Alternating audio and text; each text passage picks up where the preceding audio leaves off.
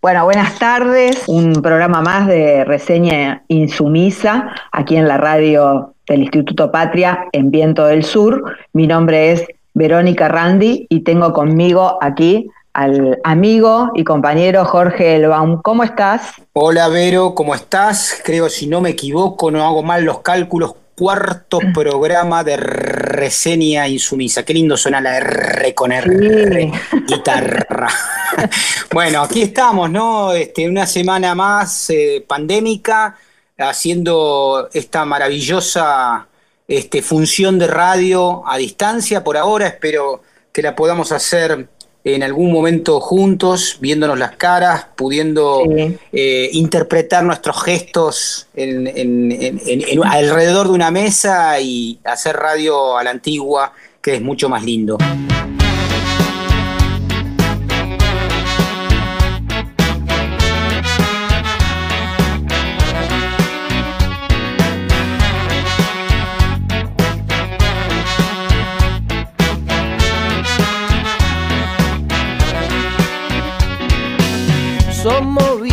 Paganos, latinoamericanos, la fermentación del tirano. Somos los olvidados, pueblos esclavizados, moscas en tu monitor globalizado. Somos pura cicatriz que fortalece, somos la lucha que crece en tu nariz.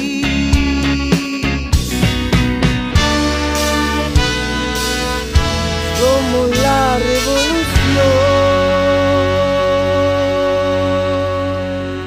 Mientras, Vero, vos sabés que tenía un tema para charlar con vos esta semana que me parece que, es importante reflexionar y, compartir en términos de herramientas este, para seguir pensando, que es el tema de la meritocracia. Sí, eh, que quisieron suplantarla por la democracia, ¿no?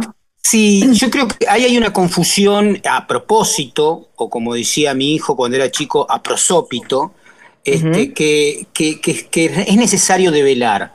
Nadie puede estar este, contra la valoración del mérito en términos de cualquier cosa, en el sentido de, bueno, eh, hay que valorar a, aquellos que tienen capacidades para correr más rápido que otros y se ven en una carrera, o que tienen facilidades para una cosa, etcétera, etcétera. Pero hay dos elementos que esta idea de la meritocracia eh, eh, generan engaño.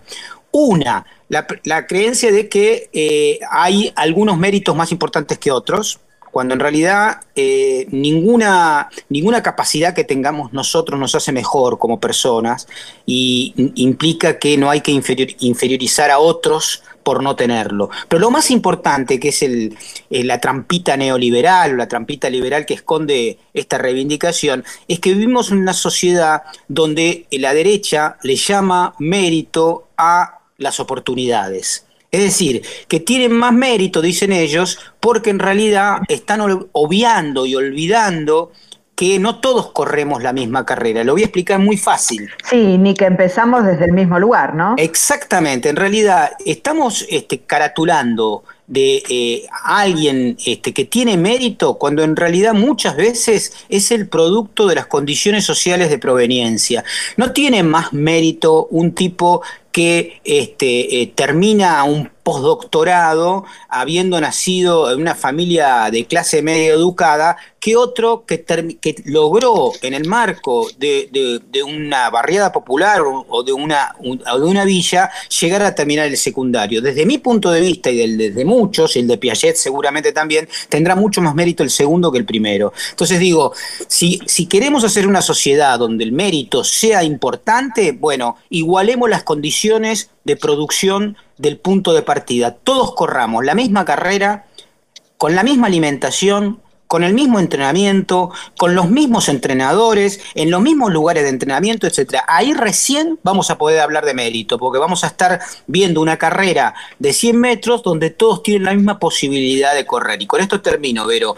No podemos hablar de mérito en una sociedad donde a, esa carrera de la vida o de 100 metros unos llegan muy bien alimentados, en condiciones maravillosas de habitabilidad, en clubes maravillosos, con entrenadores espectaculares, con dietistas, con traumatólogos, con, con gente que se ocupa de los músculos, versus otros que este, eh, lamentablemente llegan eh, con mala alimentación, eh, con dificultades para poder ir a entrenar, etcétera, etcétera. Entonces, no, no hagamos esas, esas, reivindicaciones de la injusticia, este, que obviamente son tan caras a la derecha, que obvia, elude y no pretende ver las condiciones originales. De tanta terapia, tanto acordarme de vos, tantas caravanas siempre al filo del dolor, tanto preguntarme qué pasó con tu canción se la llevó el cielo y nunca más la devolvió. Siempre imaginando que fue lo que nos quedó de esos pocos años que tu voz me acompañó. Pianos y guitarras, tango, murga y bandoneón. Dentro de mi pecho sigue viva la ilusión de encontrarte en algún bar ponernos a cantar. Que alguien se siente a escuchar y nos pida un tema más. Viejo, seguí cantando. Que la muerte siempre está. Viejo, seguí bailando.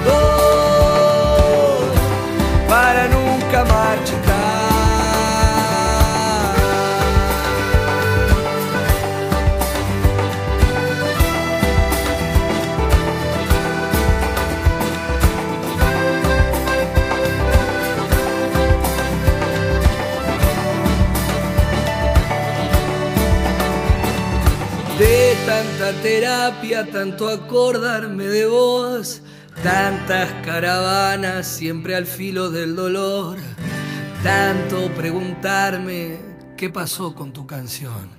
Se la llevó el cielo y nunca más la devolvió, siempre imaginando que fue lo que nos quedó. De esos pocos años que tu voz me acarició pianos y guitarras, tango, murga y bandoneón. Dentro de mi pecho sigue viva la ilusión de encontrarte en algún bar y ponernos a cantar. Que alguien se siente a escuchar y nos pida un tema más.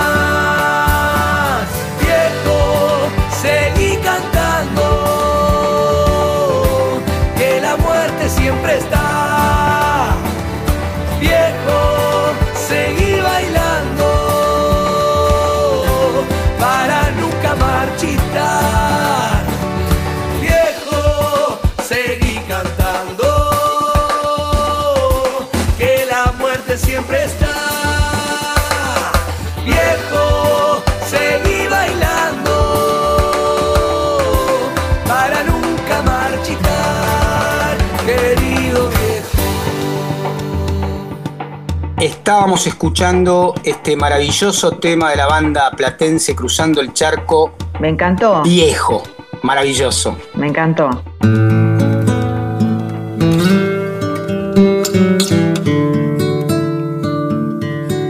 La radio del Patria. Mi gente ha perdido el amor al trabajo. La miseria se ha cargado una generación. La vida te da mucho y te quita un poco y ese poco es demasiado tal vez. Revolución perdida de perros ciegos, las cenizas de un cóndor para un plan colonial. Las ratas con su baba maldicen mi suelo y por carroña van peleándose. Viento del sur. Bueno, y esa musiquita nos adelanta, nos, este, nos, nos previene, nos dice que vamos a tener con nosotras, con nosotros a la educadora y comunicadora popular, la compañera Silvia Vilta, que hoy nos va a hablar de un tema que a mí me encanta, que son las bibliotecas populares. Buenas tardes, Silvia, ¿cómo estás? Hola, Vero, buenas tardes. Sí, hoy nos vamos a meter en el territorio de las bibliotecas populares porque esta semana cumplieron 150 años, 150 años que la fecha de celebración tiene que ver también con Sarmiento. La semana pasada hablamos de Sarmiento, bueno, precisamente allá por el año 70 creó la CONAVI eh, para fomentar la tarea de las bibliotecas populares. Eh, Juana Manso, bueno, fue una precursora en esa tarea pero resulta que Sarmiento, así como creó la, la CONAVIP, al tiempo derogó esa ley y la verdad es que las bibliotecas populares, desde el momento en que los inmigrantes, anarquistas, socialistas, católicos empezaron a promoverlas en nuestro país, tuvieron un inmenso desarrollo en todo el territorio de nuestro país.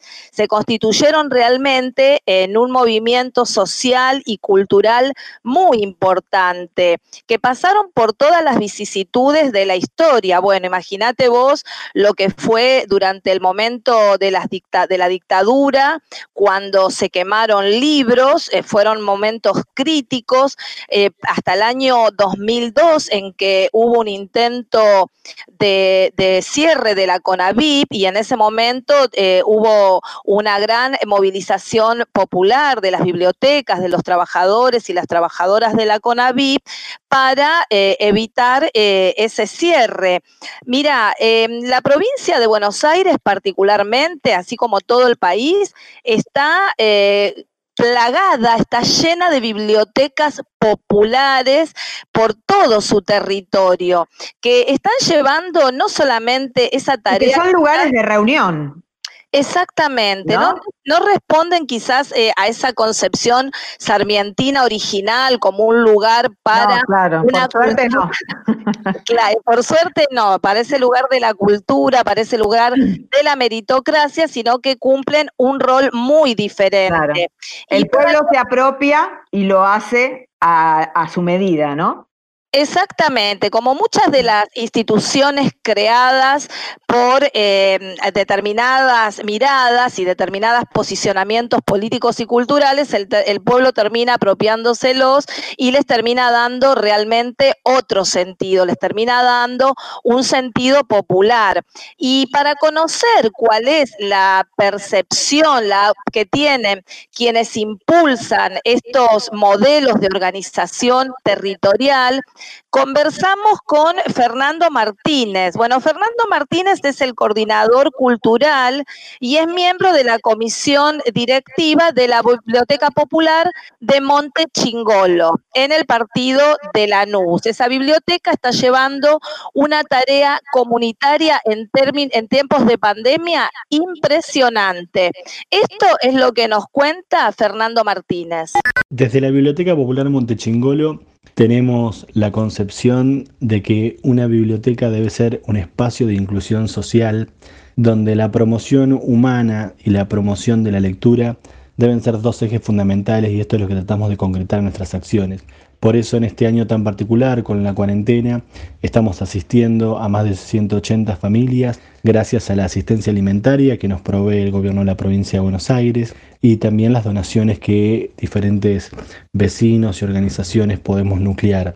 Eh, bueno, para nosotros la biblioteca popular debe ser justamente una organización social del barrio con el oído y el corazón puesto en las necesidades de la comunidad y promoviendo la participación ciudadana y la organización social. Hay una concepción que el neoliberalismo ha impuesto a las asociaciones civiles desde los años 90, que es las llamadas ONG, donde ven mal que se involucre una asociación civil con el Estado, con la promoción de políticas públicas que lleva el Estado o con algunos de los otros sectores. Esto nosotros no lo compartimos. Reivindicamos la historia de las bibliotecas populares en nuestra historia argentina, aquellos inmigrantes que han traído las primeras ideas que después forjaron el sindicalismo en el barrio de La Boca, en Saltelmo, donde armaban esos altares laicos, donde promovían y divulgaban las ideas que cuestionaban el orden establecido Nosotros ahí reconocemos nuestras raíces de biblioteca popular, pero también reconocemos la biblioteca como una organización libre del pueblo y por eso para nosotros promover las políticas públicas de inclusión social que hoy de nuevo se han retomado es una tarea fundamental y orgullosamente la llevamos adelante. Bueno, muy interesante lo que dice Fernando Martínez. La verdad que el, trabajo enorme de, lo que no se muestra, ¿no? Porque siempre los sectores populares están en los medios hegemónicos eh, para, etiquetarlos, para victimizarlos, para eh, asociarlos a, los aspectos peores este, de la conducta humana y, y nunca para ver estas cosas maravillosas que se hacen este, entre millones de compañeros y conciudadanos y compatriotas que todos los días, incluso en pandemia, acercan un libro, acercan su trabajo para, para una olla y, también para compartir, obviamente, el espacio y la lucha que estamos teniendo todos contra la enfermedad. Tenemos otro audio, ¿es correcto? Silvia. Sí, Jorge, vamos a escuchar a Waldemar eh, Cubilla. Te cuento que desde hace muy poquitos días Waldemar, que es un nombre muy conocido y muy reconocido si se trata de hablar de trabajo comunitario, de trabajo con las pibas y los pibes del conurbano bonaerense. Bueno, hace poquitos días Waldemar comenzó a trabajar en el organismo provincial de la niñez y adolescencia en el área de responsabilidad penal juvenil. Él es de José León Suárez, de la Carcova, eh, algunos le dicen la Cárcova, bueno, en el barrio le dicen la Carcova, allí tiene una biblioteca popular en la que él comenzó a trabajar desde eh, una idea que, en ese momento empezó a, amasar mucho de decir cómo desde la comunidad y con las pibas y los pibes del barrio empezar a ver a los libros no eh, solamente como un papel para vender, para llevarse el peso a la casa, para parar la olla, sino cómo también empezar a ver a ese libro desde la posibilidad de la ampliación de los universos culturales, de oportunidades, y igual Waldemar precisamente es todo lo contrario a la mirada meritocrática. Actualmente es eh, sociólogo, es docente en la UNSAM, es investigador y realmente desarrolla una tarea maravillosa desde esta biblioteca popular, también desde una concepción eh, muy particular de lo que significa tener una oportunidad si el Estado está presente, a si no la está. Así que esto es lo que Waldemar nos, nos contaba. Muchas veces cuando se conoce mi experiencia o la experiencia de la Biblioteca Popular La Carcova, tiende a interpretarse como, como la capacidad o la voluntad de una persona de, sobrellevar situaciones límites, como, como en mi caso eh, años de cárcel. Eh, pero siempre digo yo que, que, no, no basta con, el esfuerzo con o, con la voluntad eh, de una persona para transformar su vida, sino también para para que se dé en el marco de, un contexto social y político que lo permita. ¿no? Eh, en mi caso fue una situación de, prisionalización en una de las cárceles de la provincia de Buenos Aires, en donde una universidad nacional garantiza un derecho como, como el acceso a la educación eh, universitaria. Eh, yo creo que, que la responsabilidad política de una universidad de conurbano eh, que responde favorablemente a un pedido de una pequeña organización de presos en el año 2009 de solicitar la, posibilidad de formarse, eh, de profesionalizarse, podríamos decir, eh, se dio en este caso y posibilitó las experiencias como la Biblioteca Popular La Carcova o como otras organizaciones que, que se inspiran de alguna manera en este ejercicio de la garantización del derecho a la educación universitaria. Eh, no se hubiese podido dar de otra manera, digo, eh, sin, el compromiso y la responsabilidad del Estado, ¿no? la Universidad Nacional y también de la organización de los, en este caso, de los presos. a reclamar un derecho eh, y a sostenerlo, y, sostenerlo hasta la actualidad. Hoy nuestra biblioteca por la Carcova tiene ocho años de vida, pero la biblioteca Juan Gelman, la biblioteca primera en la que yo tuve la posibilidad de participar, hoy sigue funcionando dentro de la unidad penal y, y replica también en otras cárceles y en otros barrios, ¿no? porque la experiencia de la biblioteca La Carcova de alguna manera eh, hoy eh, da cuenta de la posibilidad de entender eh, los territorios villeros como, como territorios educativos.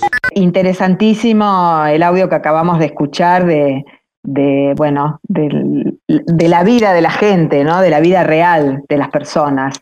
Y vos sabés que yo mm, hablamos de las bibliotecas populares y yo me acuerdo de mi barrio, de Adroguén, Almirante Brown, donde estaba la biblioteca popular a la vuelta de mi casa, que llevaba a cabo la hija del kiosquero y que tenía en la, en la vereda todas no me olvides. ¿Sabés que en estos 150 años de las bibliotecas, en materia de legislación hubo mucho, a favor y en contra? Pero ¿sabés quiénes precisamente y qué gobiernos más han desarrollado políticas a favor de las bibliotecas populares? Y los que quemaban libros seguro que no. Seguro que no. Mira, en, eh, Perón creó el Estatuto del Bibliotecario y la Federación Argentina de Bibliotecas Populares, además de que impulsó las aperturas en fábricas, en hospitales, en zonas rurales.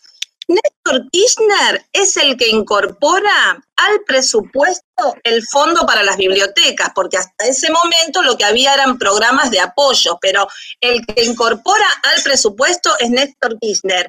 ¿Y sabés qué más? Alberto Fernández hace poquito tiempo duplicó los fondos para las bibliotecas populares. Lo que a nosotros nos interesa especialmente es divulgar nuestra a través de una red interminable en lo posible de bibliotecas populares. Junto a las generaciones que están llegando vamos a poder construir paulatinamente el país que nosotros nos merecemos. También nuestro firme apoyo a las bibliotecas populares, absoluto e incondicional.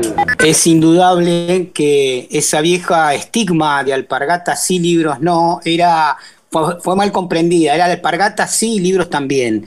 Y desde esa lógica se entiende que hoy el presupuesto de ciencia y técnica este, esté nuevamente en vías de recuperarse frente al desastre eh, que han hecho en el cuatrienio anterior este, macrista, que le quitaron aproximadamente un 35%. La ciencia, la tecnología, el conocimiento, los libros, la educación son curiosamente todos los aspectos que el movimiento nacional y popular ha cuidado históricamente. Pensemos que recién hace poco se cumplió un nuevo aniversario de eh, la decisión de Juan Domingo Perón de hacer gratis las universidades. Quiero recordar esto porque hay tanto desconocimiento. La Universidad de Buenos Aires empezó a ser gratuita eh, a partir de una decisión del peronismo de la década del 50. La gente no lo sabe todavía, ni siquiera muchos compañeros. Hasta ese momento se pagaba la educación pública universitaria. Gracias al peronismo, gracias a esta decisión de que el pueblo puede de alguna manera acceder es que podemos construir eso que el neoliberalismo gratuitamente pretende reducir a una meritocracia eh, que condiciona fuertemente la desigualdad social. Me pareció hermoso este, esta recuperación, me pareció hermosa esta recuperación de, cómo los libros, y sobre todo vinculados a los sectores populares, pueden generar la creatividad, la imaginación y sobre todo la vinculación con algo hermoso que es la producción artística, literaria, etcétera. Gracias Silvia.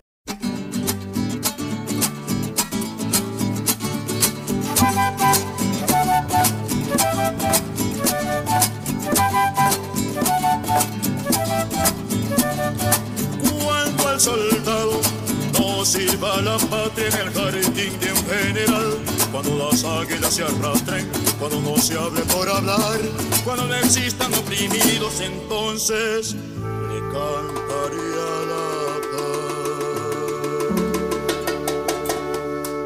Bueno, y tenemos ahora nuestra columna, nuestra gran columnista, muy profesional, Lucila Gallino. ¿Cómo estás, Lucila? Hola, muy bien. ¿Se me escucha bien? Bueno, hablando de de la patria grande, ¿no? De Latinoamérica. ¿Cómo estás, Lucila? Bueno, muy bien. Eh, siguiendo los discursos extraordinarios y otros muy pobres y miserables de la Asamblea General de las Naciones Unidas, que por primera vez actual, es la Asamblea número 75.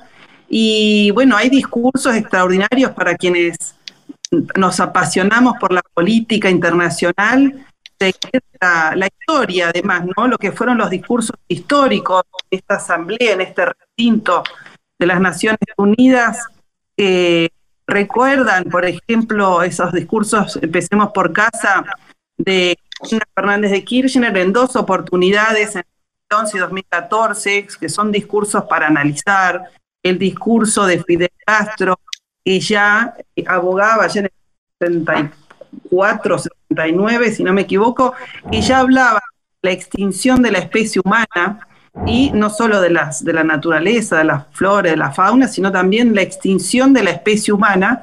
Y, por supuesto, eh, mi discurso preferido, este, también el del Che Guevara extraordinario en el año 79, cuando hablaba de las hienas y los chacales, siempre este, con unos discursos cultos, hablando también de metáforas, pero este, más allá de que uno adhiera o no a las políticas o a las ideologías que, sienta y que, siga, es innegable que eh, hay líderes que conmueven por sus ideas y además por una cuestión que tiene que ver con, esta situación de que realmente cada 100 años nace un, gran líder, una gran mujer, un gran hombre, en el caso de Bolívar, de, Chávez, ¿no? de, Lula, de Cristina, este, repito, más allá de las diferencias políticas, es innegable sentirnos conmovidos con lo que es la percepción de la humanidad, lo que tiene que ver con el destino del planeta, que es innegable, y en este sentido se dividen en dos, ¿no? Los que, o en tres, digamos, los que proponen ideas, los que obedecen y los que imponen. En este sentido hablamos del líder de supuestamente ya está imperio en decadencia, que son los Estados Unidos, y Trump imponiendo en forma extorsiva, denostando a China y pidiéndole a la ONU que tome medidas para eh, sancionar a China. Con lo cual, lo interesante y de alguna manera divertido dentro de esta pandemia psicótica que hubo en, estas, en, estas, estos discursos fue este, la extraordinaria diplomacia de, este elefante de China, que respondió absolutamente con elegancia, diciéndole que no iban a entrar en un conflicto discursivo con Estados Unidos, y este Trump que a manotazos de ahogado intenta llamar la atención, tratar de reducir esos 10 puntos que le está sacando su contrincante para las elecciones de diciembre en Estados Unidos. Yo te quería preguntar con respecto específicamente a algo que nos incumbe fuertemente y que fue noticia en estos días y que tiene que ver con el discurso de la eh, presidenta de facto eh, de la República Hermana de Bolivia, Áñez, que de alguna manera sorprendió con una agresión eh, realmente llamativa a nuestro país en referencia, bueno, a su discurso en la ONU. ¿Cómo, cómo viste ese tema, Lucila? Bueno, no solamente que atacó a Argentina diciendo que nosotros permanentemente estamos interfiriendo en los asuntos de Bolivia, sino que irrisoriamente habló como Piñera, ¿no? De democracia, cuando ellos eh, claramente han cometido un golpe de Estado. Habló de que este, los gobiernos populistas ya son parte del pasado y me, me, parece muy interesante los retuitazos que hubo en estos días con respecto a estos discursos de la Asamblea General, porque no corto se quedó Alberto Fernández retuiteando diciendo que en realidad fue la Cancillería Argentina que dijo que se ocupara de los asuntos de transparentar las elecciones para el próximo 18 de octubre. Lo de como lo de Piñera, que repitió el mismo discurso exactamente del 2018 al de hoy, al de 2020, y fue muy gracioso ver cómo los medios de comunicación mostraban este, en dos partes, ¿no? Arriba y abajo, Piñera en el 2018 y ahora, y se era, eh, coincidía exactamente las palabras, o sea, leyó el mismo discurso. Se citó a sí mismo, hubiese dicho Macedonio Fernández. Claro.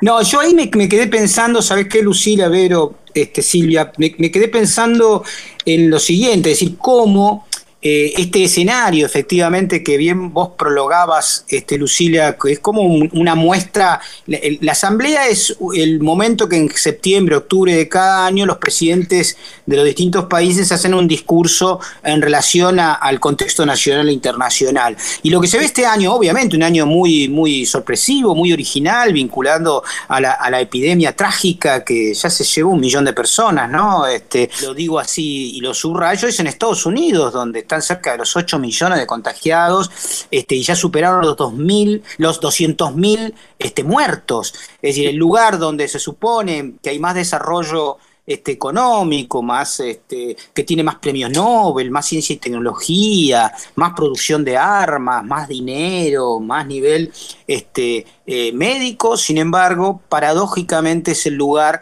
donde este, eh, abundan los muertos. Y quiero, hacer un y quiero subrayar algo, no solamente es el lugar que más muertos tiene, y también triplica la cantidad de muertos por millón de habitantes de la Argentina, subrayo y repito, triplica la cantidad de muertos por millón de habitantes que tenemos en nuestro país, un país muchísimo más pobre con un PBI que es aproximadamente la sexta parte de Estados Unidos.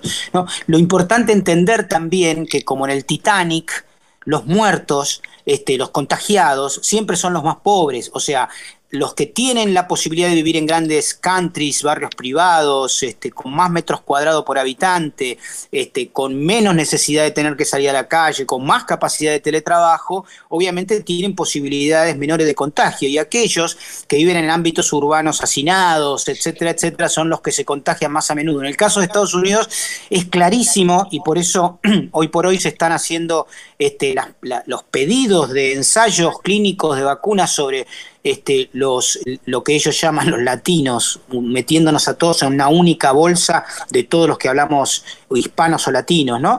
Y, y los afrodescendientes, que son las primeras víctimas de la pandemia en Estados Unidos. Los afrodescendientes y los latinos. Los afrodescendientes son el 17% de la población de Estados Unidos y son casi el 28-30% de los contagiados y muertos en ese país, lo que pone en evidencia que aquellos que van en el transporte público, que tienen que seguir trabajando en las fábricas, en las empacatadoras de carne, etcétera, etcétera, son las primeras víctimas. Bueno, ese es el país que el neoliberalismo de nuestro país miserable admira y quiere parecerse a ellos. Bueno, nosotros eh, emancipatoriamente tenemos que decir que queremos parecernos a nosotros mismos porque muchísimo más pobres que ellos hemos salvado muchísimas más vidas, pese al dolor que implica obviamente los contagios y los fallecidos. ¿no? Quiero subrayar esto, Lucila, ¿sabes por qué?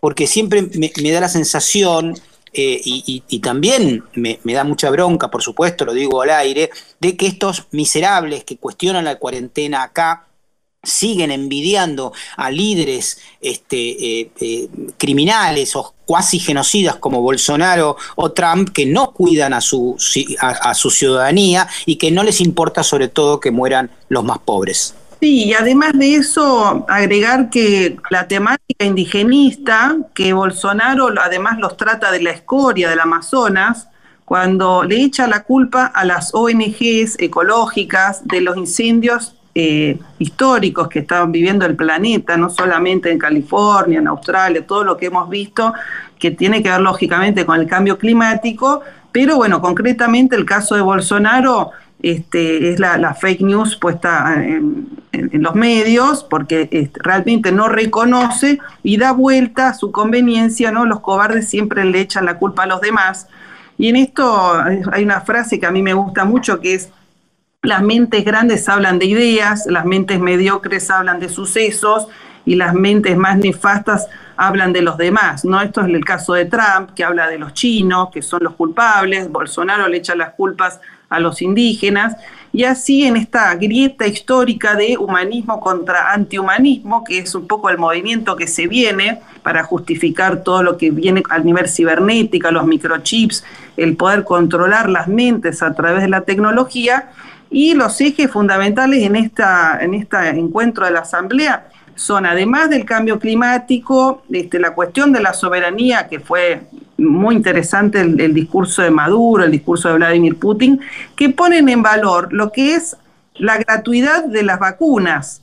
O sea, están los que proponen una vacuna, globalizar la solidaridad, y en eso tenemos que destacar el discurso de Alberto Fernández, que realmente se posicionó como, como líder y se alineó a quienes proponen globalizar la solidaridad, no eh, como Chile, que obedece y ya compró tantos millones de vacunas a los ingleses, etcétera. Así que bueno, aboguemos por un, un mundo solidario.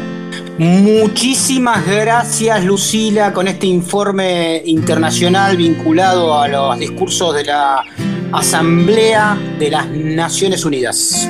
Llevabas ese brillo en la mirada de sirena encandilada por un rayo de placer y el roce que dejó la madrugada en las mejillas del amanecer. Temblabas como una rosa blindada, resistiendo la llegada del embrujo de la piel.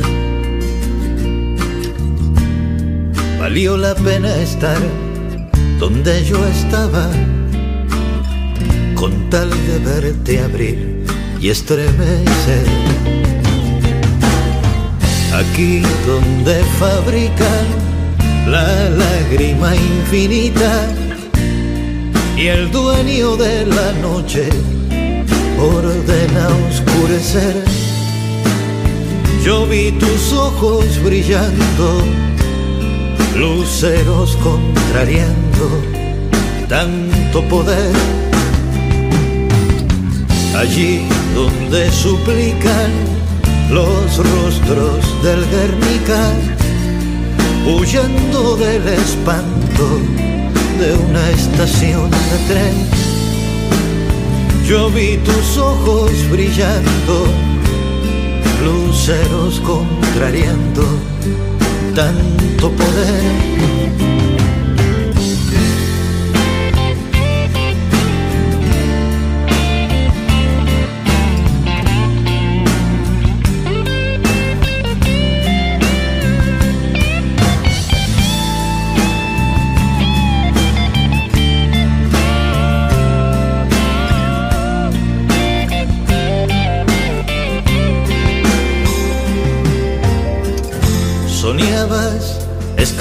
Lejos de casa de esa banda desquiciada, machacándote la fe. Se esperan tantas cosas del mañana cuando se tienen solo 16. Llevabas ese brillo en la mirada cuando por la castellana a los años te encontré. Madrid amanecía asesinada y yo miré la vida aparecer. Aquí donde fabrican la lágrima infinita y el dueño de la noche ordena oscurecer. Yo vi tus ojos brillando, luceros contrariando tanto poder. Allí donde suplican los rostros del Guernica, huyendo del espanto de una estación de tren. Yo vi tus ojos brillando, luceros contrariando tanto poder.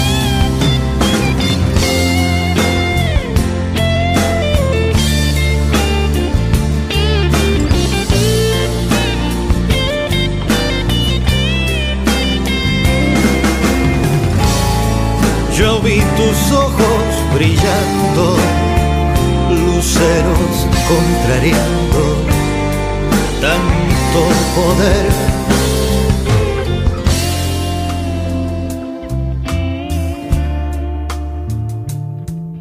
Estábamos escuchando a la Surca cantando este tema maravilloso, La Rosa Blindada.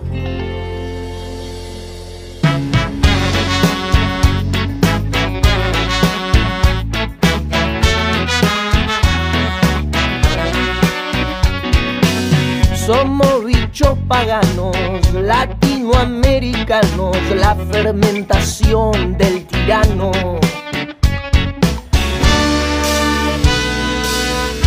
somos la revolución.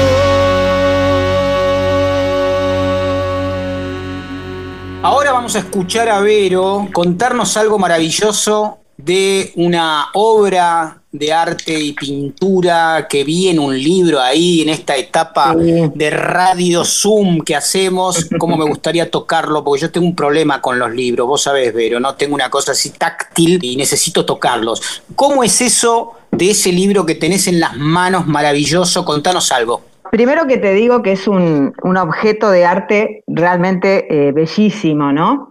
Y yo te lo quería traer porque, bueno, hace poquitos días empezó la, primavera y quería compartir con ustedes este catálogo de arte de una amiga, una compañera, Teresita Borda, que ha tenido la valentía en este contexto de seguir creando, ¿eh? de seguir produciendo, y de sacar un libro que es la forma de darse a conocer. ¿eh? Eh, así que, bueno, un libro lleno de colores, mucha intensidad, de sensaciones, de pasión y sobre todo de pasión de vivir.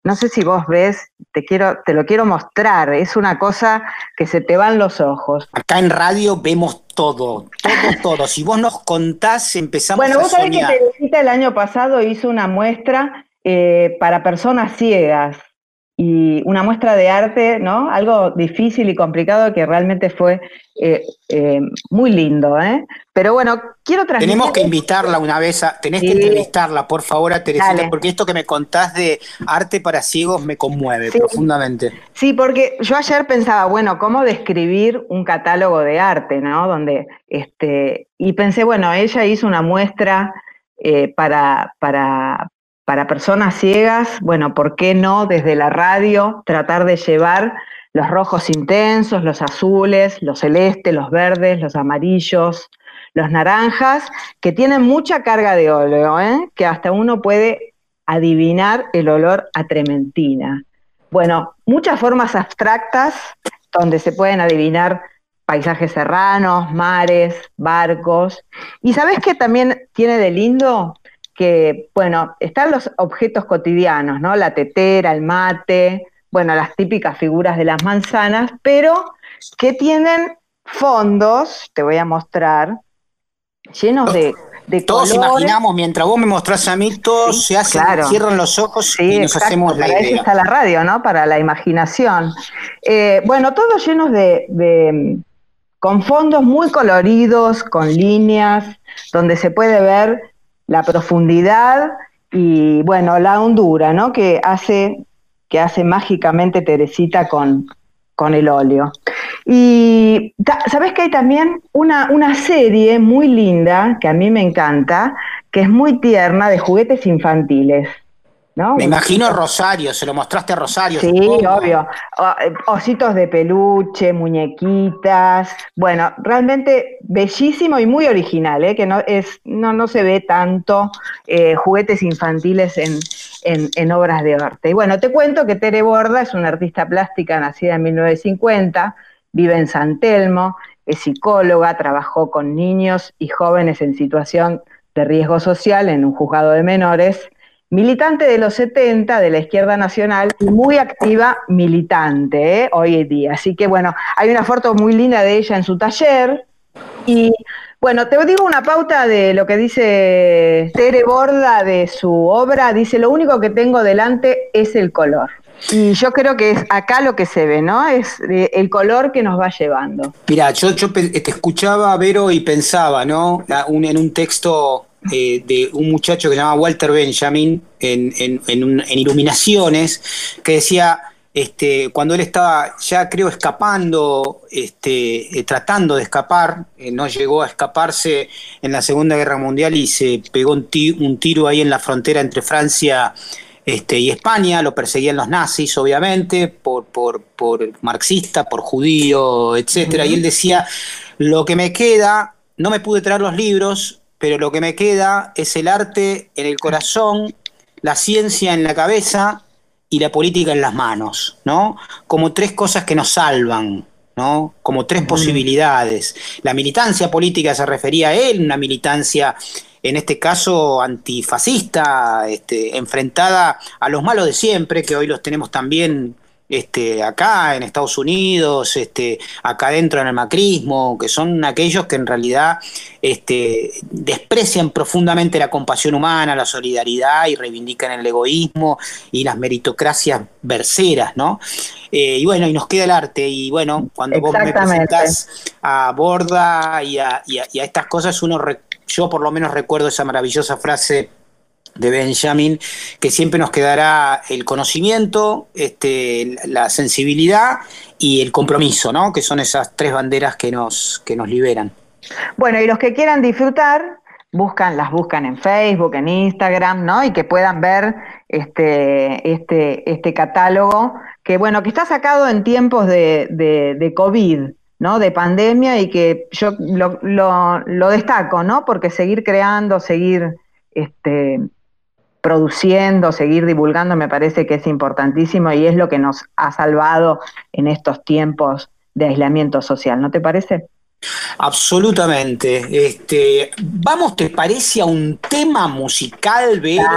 que me parece que, adorna esta, hermosa columna tuya vinculada a la sensibilidad, ¿no? Que tanto nos tanto falta nos hace, porque la verdad es que muchas veces uno, uno se engancha a ver, a escuchar eh, los noticiosos, qué sé yo, a leer los, los diarios de la trifecta hegemónica, ¿no? Este, simplemente y se hace tanta mala sangre que, que un poquito de sensibilidad este, en el color. Este, y además, ejemplo, qué?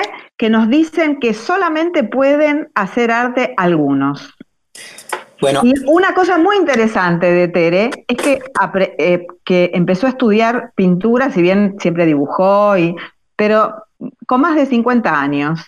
Y yo realmente lo rescato porque, bueno, empezar a trabajar en algo nuevo, eh, mm, me parece que, y, creativo, y, meterse, y meterse con la pintura, y, con, con, el color, y con la pasión que uno tiene, ¿no? Realmente me parece este, muy, muy lindo como, como aprendizaje también. E, eso, eso que decís, Vero, es clave. Todos nos merecemos la belleza. Y, y esto es una, una reivindicación en este programa y, y, en otros que para que circule también, ¿no? De que hacer un programa de radio también es una, una construcción vinculada a esta magia que decía Vero de, del éter, ¿no? De, de, del contacto, de cierta intimidad con, aquellos que del otro lado nos escuchan y, que tienen que saber, por lo menos, que desde este lado, quienes hacemos reseña insumisa, tenemos y apostamos a esta combinación, ¿no? Donde está la cultura, la política, el compromiso, el conocimiento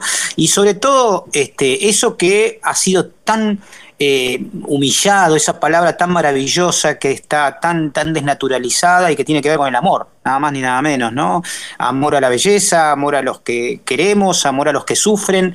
Y bueno, ahí está esta apuesta, ¿no? Y, quizá con este tema que viene este, antes de la despedida, eh, la noche perfecta, podamos explicar mejor lo que el arte siempre dice de una manera más adecuada. Y aquella noche yo fui a tiro hecho y en el pecho me planté un gran broche. Qué suerte la mía y qué derroche. Acabamos sin querer en mi lecho, después de un tiempo en barbecho, desechamos los reproches. Y aquel instante que dimos por hecho, cada cual su derecho a perder el talante, estrellita en el techo, nuestra rima consonante, mueve el viento los helechos de mi barcón por un instante. Y sonaron los violines, se mezclaron nuestros calcetines, bailaron las flores de mis sábanas y cruzamos los confines de mi colchón y el suelo se volvió más blandito, más bonito y más todo.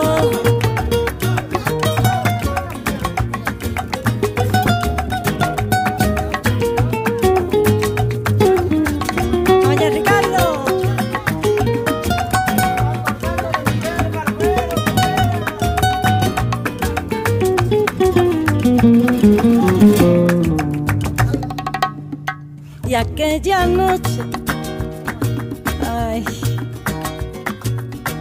de alcohol y soneto, de verdades a media, de te quiero y te aprieto, conseguir volar bajito sin desvelarnos secretos. Ida y vuelta al paraíso que frena el mundo en un momento. Y sonaron los violines, se mezclaron nuestros calcetines, bailaron las flores de mis sábanas y cruzamos los confines de mi colchón y el suelo se volvió más blandito, más bonito y más todo. Y sonaron los violines, se mezclaron nuestros calcetines, bailaron las flores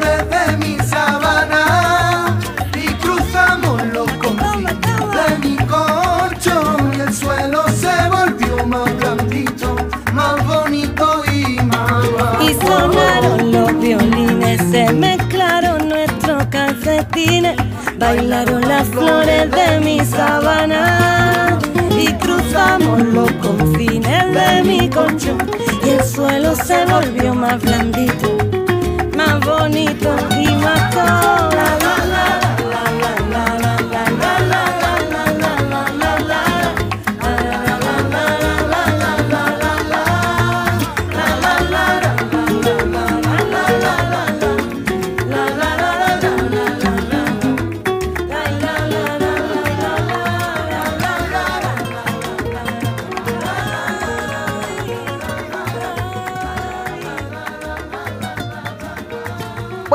Como para agregar una, cosita que tiene que ver con lo- los temas que, que se trataron en el programa de hoy, la columna que hizo Silvia sobre las bibliotecas populares.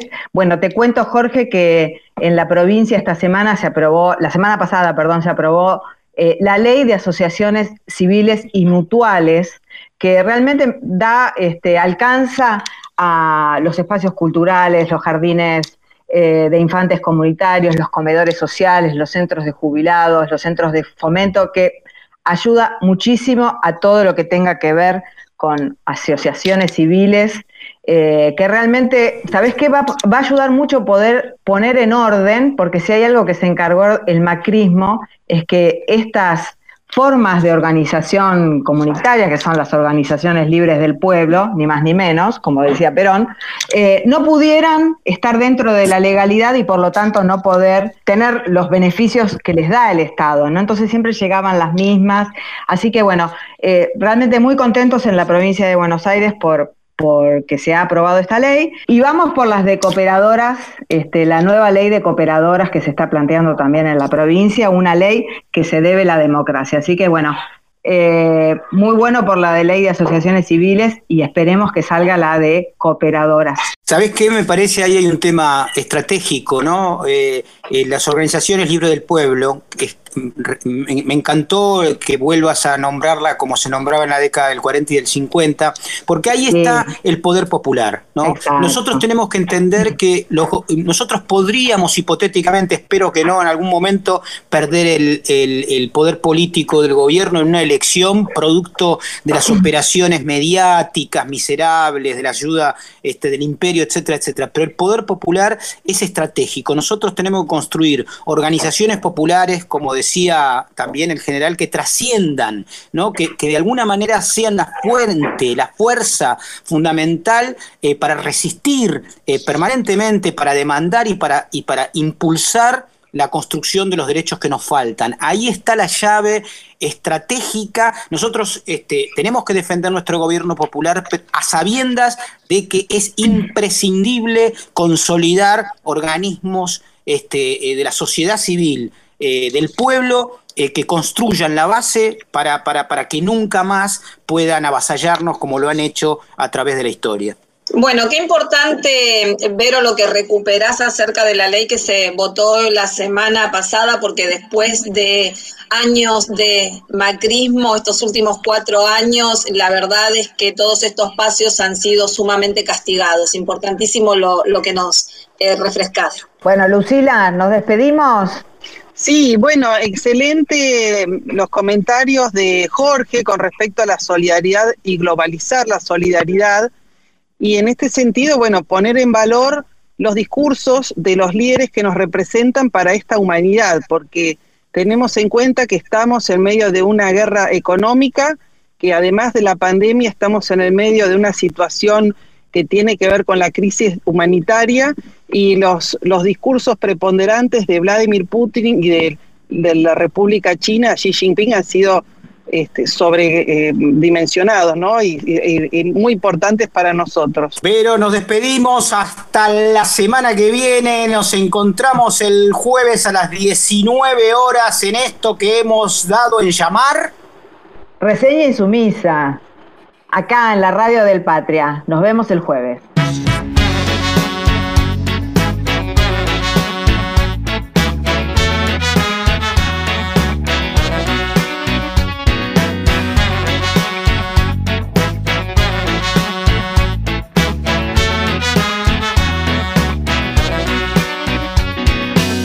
Somos bichos paganos, latinoamericanos, la fermentación del tirano. Somos los olvidados, pueblos esclavizados, moscas en tu monitor globalizado. Somos pura cicatriz que fortalece, somos la lucha que crece en tu nariz.